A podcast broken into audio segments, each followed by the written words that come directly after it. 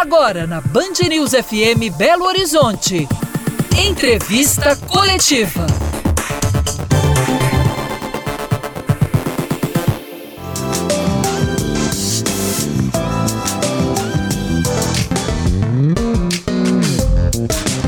Muito boa noite para você. O entrevista coletiva de hoje é sobre a dengue, o avanço da doença em Minas Gerais, com aumento superior a 750% nos registros na primeira quinzena de janeiro em relação ao mesmo período do ano passado. E a circulação do tipo 3 da doença estão entre os fatores que preocupam as autoridades, que inclusive decretaram situação de emergência para a doença. E para falar sobre esse tema, eu recebo o secretário de Saúde, do, de Estado de Saúde de Minas Gerais, Fábio Baquerete. Muito boa noite, secretário. Boa noite, é um prazer estar aqui com vocês, Orion, professor Zé Geraldo. Eu recebo também o epidemiologista, vice-presidente da Sociedade Brasileira de Imunizações e assessor de vacinas do Hermes Pardini, doutor José Geraldo Leite Ribeiro. Muito boa noite, doutor.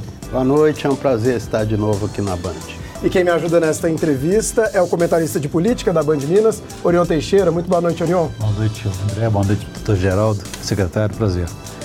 Senhores, no começo, né, nessa abertura, eu falei sobre a questão do aumento do número de casos, um aumento exponencial, né, mais de 750 e também sobre a circulação do tipo 3. E eu queria que, que os senhores começassem essa, essa entrevista falando, é, traçando um panorama mesmo da dengue no estado. O que, que preocupa mais? É, por que, que a gente está nessa situação é, de emergência? É o número de casos? É a questão do tipo 3? Outros fatores, fatores climáticos, por exemplo, por conta do, do El Ninho, enfim. O que que, por que, que a gente tem que se preocupar tanto com a dengue nesse momento? Obrigado. Então, inicialmente, o que nós já estamos vendo é, de diferente neste ano, primeiro, é um crescimento muito precoce em relação à incidência da doença. Né? Desde outubro, nós estamos vendo esse crescimento que não é muito natural. Se a gente olhar os anos, até o ano passado, que foram quase 400 mil casos, o ano de 2016, é, 2019, dezembro e janeiro se iniciou esse aumento. Este ano é precoce. E por ser precoce, a nossa curva já está acima destes anos. Vamos falar de 16, que foi o pior ano é, da, última década nossa aí, já está acima. Ou seja, isso pode ter a ver sim com, com a mudança climática, com, com os, o calor que nós tivemos aí, as ondas de calor que nós tivemos aí no final do ano, certamente. O que nos preocupa relacionado ao sorotipo 3, que tem mais de 10 anos que não circula aqui é, no Brasil, em nosso estado também, é que a gente sabe que os casos mais graves têm a ver com uma nova infecção a curto prazo de outro é, de outro sorotipo. Então, isso pode gerar um aumento da gravidade da doença. Essa é a preocupação maior e por isso que as nossas ações estão muito vinculadas não só a, aos cuidados em casa né, e a, a, prevenção em relação à doença, mas também ao manejo. A gente chama de manejo clínico. Tratamento de dengue não é um tratamento complexo. Ele não tem antibiótico, ele não tem um tratamento específico que não seja inicialmente a hidratação e a gente precisa que os nossos profissionais de saúde reconheçam os sinais de alarme precocemente, que hidratando a tempo, eu falo hidratando até a hidratação oral mesmo, com o próprio Sim. copo d'água, o soro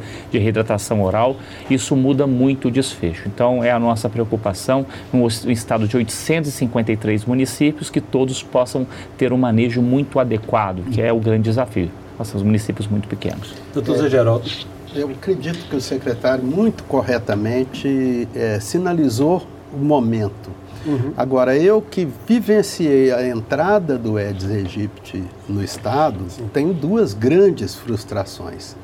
Primeiro, nós não fomos capazes de mudar a postura da população. A fêmea do Aedes, ela pica no máximo 200 metros de onde ela nasceu. Então a gente vê as pessoas, ah, tem lote vago, tem. Não, ela está criando dentro da sua casa, na calha de chuva, na gavetinha da geladeira, no ralo. E nós estamos aí há quase três décadas é, tentando conscientizar as pessoas desse cuidado. Por que, que temos dengue e somos das regiões de maior incidência no mundo? Nossa incapacidade de transmitir esta, isso para a população. A segunda frustração tem a ver com o que o secretário disse. Nós estamos há décadas treinando os profissionais de saúde para que sigam o protocolo de atendimento de dengue. Está tudo escritinho, bonitinho, tem um fluxo. Você classifica a gravidade, para essa você faz essa. E entra ano, sai ano. Na última epidemia mesmo, por telefone, eu interferi em conduta de vários casos, que eu falo, não, né? É, a, a, a, falta do retorno no quinto dia, porque a pessoa sente-se mal com dengue, febre alta, corpo ruim. Lá para o quinto dia ela fala, melhorei, passou a febre, melhora a dor de cabeça. É aí que o dengue se agrava. Então, se você não marca um retorno para essa pessoa, ou pelo menos a orienta muito bem, para nesse quinto dia você reavaliar a pressão, fazer o hematócrito, porque os colegas ficam muito preocupados com as plaquetas, né? o hematócrito, para ver se o sangue está concentrando. Uhum. É, entra ano, sai ano, né? Eu me considero um fracassado nesta questão de dengue, porque nós não fomos capazes de fazer esses dois aspectos. Eu tenho acompanhado a luta da secretaria para preparar a atenção, é que é o que se pode fazer de Sim. momento, né? Nesse ano e me coloco à disposição e tenho certeza que vão fazer um melhor trabalho do que a gente já fez no passado, porque a gente vai aprendendo, né? E é preciso mobilizar de forma muito importante as UPAs, os setores de atendimento, a atenção primária, que é onde vão a maioria dos casos, para uma condução adequada. É o que o secretário falou, né? Dengue, é, no nosso meio, mata pessoas de 30 anos, de 32, de 35. É um escândalo, porque é, esse paciente bem conduzido, desde o início, é muito difícil de ele é, vir a óbito por causa de dengue. Secretário, nesse reconhecimento aí do doutor Zé Geraldo, da experiência dele, da falta da informação, educação em saúde, quer dizer, não faltam campanhas mais permanentes nesse esclarecimento? O senhor deu algumas dicas de manejo doméstico, manejo clínico aí, a respeito do tratamento da dengue, que não existe um tratamento específico, né? É, essas mortes poderiam ser evitadas? Os profissionais recebem essas orientações? Estão capacitados para atender? É isso, é exatamente, são mortes evitáveis. Vamos considerar que toda morte em geral de dengue ou chikungunya, lembrando que é importante dizer que chikungunya se achava que não matava, mata igual dengue, né? Se tem a letalidade muito parecida, é, são mortes evitáveis. É, obviamente, é, nós temos aí um, um, estado com 853 municípios, municípios como Belo Horizonte com quase 3 milhões de habitantes e municípios com 836 é, municípios. Então, é heterogêneo, é complexo. É, e a gente vem tentando fazer hoje, com diferente do que o professor de geral na época dele tinha pouco, pouca tecnologia a favor, hoje nós temos muita tecnologia, nós estamos na busca da capilarização destes protocolos já estabelecidos. Mas o que, que a gente tem de fazer diferente, hoje? Além da gente estabelecer os protocolos de classificação, que basicamente é ABCD, é fácil entre gravidade e lá é muito prático em número de, de ml por quilo, né? Quanto de líquido cada um do, é, é, é, do, do, do, paciente precisa ingerir, ou se for para uma hidratação venosa, isso é muito claro. Nós entendemos que boa parte também das mortes são evitadas, é, são, acontecem porque, dando um exemplo, um paciente cardiopata tem uma doença cardíaca, ele não pode receber muito soro. Então, é, é, é, importante a diferenciação de cada caso. E dando, e dando alguns é, outros, outros exemplos que nós temos na organização do sistema. Eu, me, eu, eu enfrentei duas grandes é, é, epidemias de dengue de 16 e 13, fui até coordenador de uma delas lá no Júlia Kubitschek, e uma coisa simples, né? no atendimento de dengue você dá um copo de água para o paciente, ele já começa a hidratação ainda no atendimento. A gente faz um eritrograma, que é para ver aí a concentração de sangue que fica pronta em meia hora. Então, o que que nós, isso mudou, a nossa, a nossa letalidade era baixíssima no hospital, porque a gente fazia acompanhamento. Então, a gente sabe como fazer. E aí, qual que é o nosso papel agora?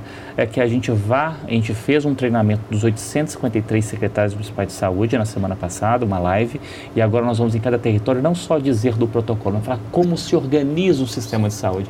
A gente percebe que muitos gestores municipais de saúde não têm o preparo adequado, não são nem profissionais de saúde, nem têm experiência com saúde, eles precisam sim é, da gente ensinar. E o nosso papel como coordenador do cuidado, né, coordenador de políticas públicas que é o Estado, nós precisamos fazer isso. É o que nós estamos apostando para a gente ter uma letalidade em 2024 menor que das outros anos epidêmicos. E se isso acontecer, já, já podemos comemorar, porque o principal aqui é evitar mortes. É o principal foco nosso. Doutor José Geraldo, uma questão que me chamou a atenção, a gente estava até conversando sobre isso antes do programa. É, a dengue, historicamente, ela apresentava um comportamento de um ano é, epidêmico, seguido por anos com número de casos mais baixos, dois, três anos. E me parece que pela primeira vez a gente está com dois anos consecutivos epidêmicos, 2023 e 2024. O que, que justifica isso? Por que, que a gente está nessa situação? E qual é o risco de ter dois anos seguidos de, de epidêmicos? Né? Bom, a gente poderia dar uma resposta simples. O que justifica é que todos nós estamos criando o Aedes aegypti dentro da nossa casa. Adotamos o mosquitinho, né? Uma resposta do ponto de vista da epidemiologia mais complexa é que num estado grande como Minas Gerais, você não tem uma epidemia no estado inteiro de uma vez. Tá? Então, em determinado ano, ela vai atingir mais o triângulo e tal, tal. Não ocorreu lá no Nordeste com tanta intensidade norte. No ano seguinte, ela pula para outra região. Então, quando você vê o dado do estado como um todo, o que que parece? Não, eu estou enfrentando a mesma epidemia o tempo todo. Então fica muito claro, mais claro ainda com chikungunya. Isso é muito claro que você tem epidemias dentro do estado. E como está todo mundo criando mosquitinho dentro de casa, né? Que é, o que acontece. Quando eu era da secretaria, não, era orientada a não falar isso não, né? Tá jogando a culpa na população. Não é isso. Eu disse a nossa incapacidade de lidar com a população e mobilizá-la para enfrentar esse enorme problema de saúde pública. Então, na verdade, eu atribuo a isso. É, você tem extensões territoriais muito grandes. Mesmo a região metropolitana de Belo Horizonte, você tem um ano que você tem uma incidência enorme na região norte, uma baita epidemia, é, no outro ano, quando você vê, está lá na região oeste. Então, na verdade, é uma somatória de casos. Quando você vê o Estado, está lá um milhão e tanto. Né? Então, é, a, a principal razão, hum, do meu ponto de vista, é esse. Mas, de fundo, é, quando a gente tem um problema muito difícil, a tendência é a gente driblar o problema. Né? Mas qual é o nosso problema verdadeiro? Nós adotamos o mosquitinho. E ele é fantástico. Uma capacidade de adaptação aos materiais descartáveis, à altitude. Quando eu comecei a estudar Aedes aegypti, ah, ele não prolifera acima, ele não prolifera em tal temperatura. Nós estamos vendo aí o Rio Grande do Sul tendo uma epidemia importante de dengue no ano passado, ou seja, ele está aprendendo a conviver com temperaturas mais baixas, com altitudes maiores, populações que eram um pouco virgens de infecção, né? Uhum. não viajam, tinham né? passado. Né? Viajam, eles viajam porque quando a fêmea bota o ovinho, ela já transmitiu o vírus. Aí ele vem grudado num pneu, que foi como Minas Gerais foi contaminado. Você transporta esse pneu, põe a céu aberto, a chuva cai, o eclode, o bichinho já está contaminado. Ele nem precisa picar um doente para transmitir para o outro. Ele já nasce contaminado, né? Então nós temos esse problema de fundo. Sim, eu não estou querendo dizer assim, ah, então não. Não, tem jeito. Tem jeito como? Vamos evitar morte. É, temos um novo recurso da vacina que pode dar sua contribuição com o tempo, né? Porque não, não tem suficiente para vacinar todo mundo, ninguém tem. Então, nós precisamos nos mobilizar. Mas jamais esquecer que se nós estamos tendo dengue, se nós estamos tendo chikungunya, Se Zika já causou os problemas que causou, é porque nós temos Aedes aegypti próximo das nossas casas. André, temos tempo mais uma pergunta. Mais uma, vai lá.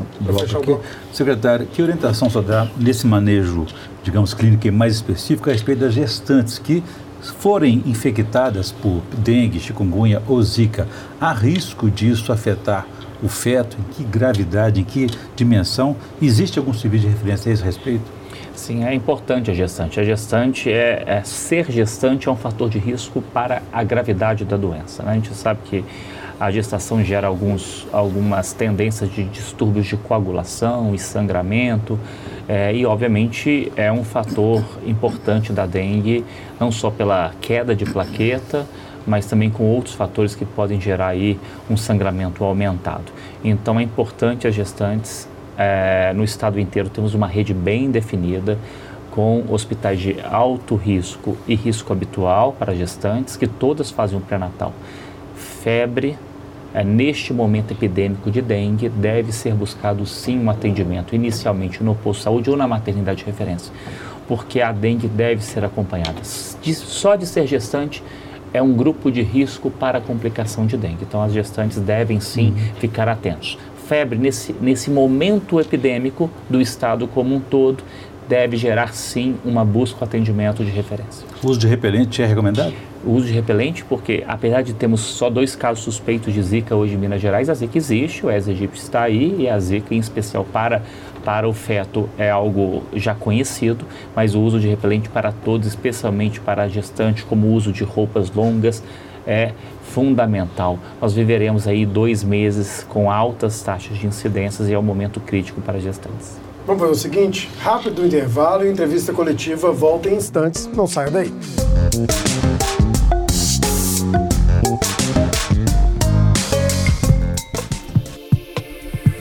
Você ouve Entrevista Coletiva na Band News FM Belo Horizonte.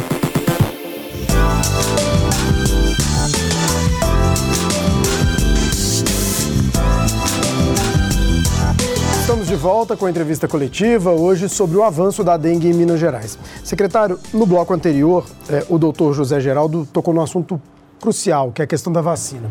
É, a vacina começa a chegar em municípios mineiros, por enquanto em um público específico. Quais são os critérios para se definir quais são os municípios, também para definir quais públicos vão ser é, priorizados e qual a importância da vacina? Me parece uma questão bem, bem objetiva. É, primeiro temos que comemorar, né? Temos uma nova arma e talvez a que vai mudar realmente esse cenário de dengue é, daqui para frente. Ainda a quem está produzindo, que é uma empresa é, japonesa Takeda, não tem uma capacidade produtiva muito grande. Isso significa que numa população nossa tão grande como temos, não conseguiremos mudar esse cenário a curto prazo, mas já é o início. Então, Minas Gerais, assim como outros estados, vai receber sim, proporcionalmente Minas deve receber mais, por que motivo? Os critérios são é, jovens de 10 a 14 anos, é, não é à toa, porque ou idosos ou os jovens são que geralmente complicam mais, mas os idosos não podem ser vacinados. Sim. E em municípios maiores, inicialmente acima de 100 mil habitantes, e que tenha uma incidência mais alta do, da dengue tipo 2. Por que tipo 2? É que os estudos demonstraram maior eficácia. Então iremos pactuar em Brasília na própria próxima semana e a partir daí, em fevereiro, Minas Gerais já começa a receber, mas em termos gerais, Belo Horizonte, Contagem, Betim, é, Ipatinga, Uberlândia, Uberaba, essas cidades que têm incidência alta e têm população alta urbana, que é o foco, já receberá a vacina. Seja como for, o efeito só para o ano que vem. É, são, é, são três meses de intervalo entre a primeira e a segunda dose, mas o efeito prático de imunidade, uhum. certamente para esse, esse pico agora não, vai, não surtiremos efeito, e é uma população muito pequena. Doutor Geraldo, e essa outra medida de produção de mosquitos né, que não transmitem é. a doença? Qual é a expectativa que o senhor tem a respeito dessa construção dessa fábrica, da biofábrica, né, uhum. e do efeito que isso possa trazer realmente? É, quando nós começamos a tentar controlar o Edis, a política ir, era ir na casa da pessoa, né? Imagina uma cidade desse tamanho, você ir de casa em casa, não pode ter água nesse vasinho. Então, não deu certo, né? Ou a população é, faria ou o Estado jamais conseguiria fazer isso. Então foram pesquisadas novas armas. Uma delas é você infectar o mosquito de forma que ele não transmita mais a doença. Isso pode ser feito de uma maneira regional. Você solta mosquitos que não são capazes de transmitir a doença, contaminados, e ele vai contaminar os mosquitos daquela região. É, as primeiras avaliações, Belo Horizonte é um município que, que faz parte dessa, desse, desses estudos, foram muito positivos. Agora, é, não existe uma experiência ainda para dizer isso vai controlar dengue num, num, estado, num país, né? Os bons resultados foram em regiões mais circunscritas. Então é uma esperança, porque como o secretário colocou, vacinação é, vai nos ajudar muito em dengue, né? Vamos começar agora. O benefício vai ser para essa, para esse grupo de 10 a 14, né? No ano que vem nós devemos ter mais um produtor de vacina. Esperamos que a vacina do Butantan esteja à disposição. Então, ao, ao longo dos anos, nós podemos conseguir vacinar a população. Até lá, nós temos que controle. Lembrando, mesmo com a vacinação, existe chikungunya e existe zika. Nós não podemos esquecer é, do mosquito. E essas novas tecnologias podem contribuir para controlar essa população de mosquitos. Mas, é, na minha opinião, é, é os estudos muito bem sucedidos, mas eu acredito que é, nós precisamos ampliar esse uso para ter uma certeza de que ele vai ter realmente um grande impacto em grandes territórios, né? que é nosso problema, um país muito grande, um estado muito grande. Eu queria entrar em outra, é, outra tecnologia, outra ferramenta, que é a questão dos drones, né, secretário, que vão ser utilizados até para mapear locais. Às vezes um, um terreno ali tem uma boa possibilidade de, de ter ali focos, enfim, o, o, o drone, os drones são utilizados para esse tipo de mapeamento, é para isso? É, não só isso, mas em especial isso. O drone, ele hoje, os 853 municípios têm acesso ao drone, né? o uhum. recurso financeiro já foi ainda no ano passado, prevendo este ano. É, e é importante dizer, né? Porque aí não adianta a gente falar de o professor é, Zé Geraldo está aqui, falar em, em, agir da mesma forma durante tanto é. tempo e achar um resultado diferente, né? Tá aí a Volbac é uma, a vacina está aí, mas o drone também é diferente. E aí ele mapeia, ele faz uma reconstrução do terreno e ele entende também ali, ele consegue calcular o índice de infestação do território. Então é muito interessante que ele mostra para o município, o município vai naquele bairro, naquela rua, porque ali o índice de infestação está mais alto. Então a gente não consegue, obviamente, em municípios maiores, é, garantir é, é que a gente vai ao, ao, mesmo tempo em todas as regiões. Então ele classifica e dá esse ponto. Mas ainda tem ainda a cereja do bolo, né? O drone consegue é jogar o larvicida com a margem de erro de 2 centímetros, que é isso aqui. Então esse copo ele consegue acertar. Então se ele acha um local difícil de acesso, uma água parada ali em cima de um telhado, de uma calha, ou numa lona em algum lugar, ele joga o larvicida na quantidade do volume dali e consegue então é, é, proteger ali com o larvicida. Ou seja, nós temos aí uma nova ação que vai ajudar todos os 853 municípios e certamente vai diminuir o índice de infestação do Estado. Isso pela aquela situação de lotes abandonados ou fechados, que não se encontra, localiza nem o proprietário, não tem aquela situação de invadir ou não aquele local. Então esse, o drone supera essa dificuldade. Supera essa dificuldade, dificuldade de não ter ninguém em casa para abrir a porta, uhum. dificuldade porque o agente de endemia não consegue chegar até os telhados, né? ele não sobe até telhado e a gente consegue com, com isso ter uma ação muito mais efetiva. Secretário, no curto prazo aí nós estamos próximo do carnaval, né?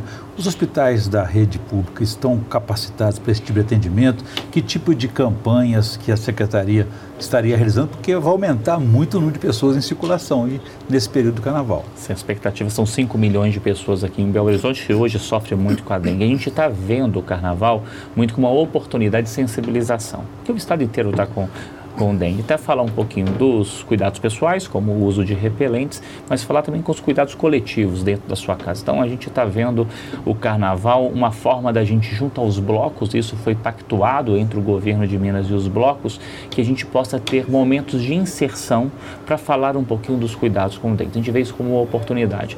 Mas sim, os nossos hospitais, eh, no plano de contingência com Belo Horizonte, então fizemos uma reunião, Secretaria Municipal de Saúde, eu conversei com o Danilo aqui do município, junto também com os hospitais da FEMIG, nós já abrimos leitos exclusivos no Eduardo Menezes e no Júlia Kubitschek e também no João Paulo II Pediátrico.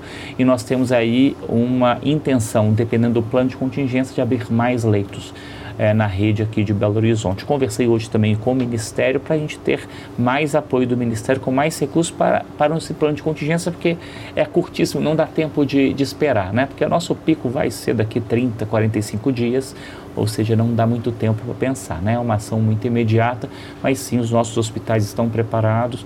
Ainda bem que dengue não gera tanta internação, geralmente são atendimentos ambulatoriais, mas é como o professor Zé Geraldo falou, é importante um acompanhamento, porque se esse paciente for atendido e depois não for acompanhado, dependendo dependendo deles, é, eles podem evoluir muito, muito mal. Então é por isso que essa organização como município está sendo feita. Doutor, os dados é, divulgados assustam, né? Eu falei dos 700, mais de 750% de aumento no primeiro semestre, no primeir, na primeira quinzena de janeiro e uma, uma previsão de um pico até março com 400 mil casos. A gente está preparado para esse é, cenário?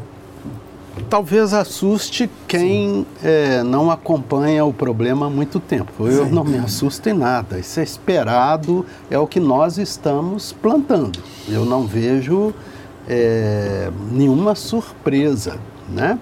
Como eu disse, os Eds egípcios estão aí Sim. cada vez é, mais competentes. E nós temos que aprender novas formas de combate, como o secretário colocou. Não, não, não me surpreende. É, talvez você se assustasse mais se eu dissesse a você que a função da vigilância epidemiológica não é conhecer o total de casos. É ter o quantitativo que te permita fazer isso que o secretário está dizendo. Olha, nós aumentamos, olha, nós vamos chegar lá. Porque eu acredito que isso aí é a pontinha do iceberg. Eu, como professor na última faculdade que eu dei aula, ia à periferia de um determinado município, chegando lá um dia de manhã, 9 horas da manhã, tinha 40 pacientes com dengue. E mobilizamos, atendemos todos. Ao final perguntei quantos foram notificados. Nenhum. Nossa, é, de fato assusta. A entrevista coletiva fica por aqui, passou muito rápido e eu agradeço demais a participação do epidemiologista, vice-presidente da Sociedade Brasileira de Imunizações e assessor de vacinas do Hermes Pardini, doutor José Geraldo Leite Ribeiro. Muito obrigado, doutor. Foi um prazer. Agradeço também a presença do secretário de Estado de Saúde de Minas Gerais, Fábio Baquerete. Muito obrigado, doutor. Obrigado, foi um prazer estar aqui. Valeu, Muri... uh, valeu Orion. Eu falei quase Murilo, hein? Valeu, Orion. Até a próxima. Murilo. É, tá de férias. Um prazer falar com vocês. E agradeço também a você aí de casa. Um ótimo final de semana. Você fica agora com o Jornal da Band.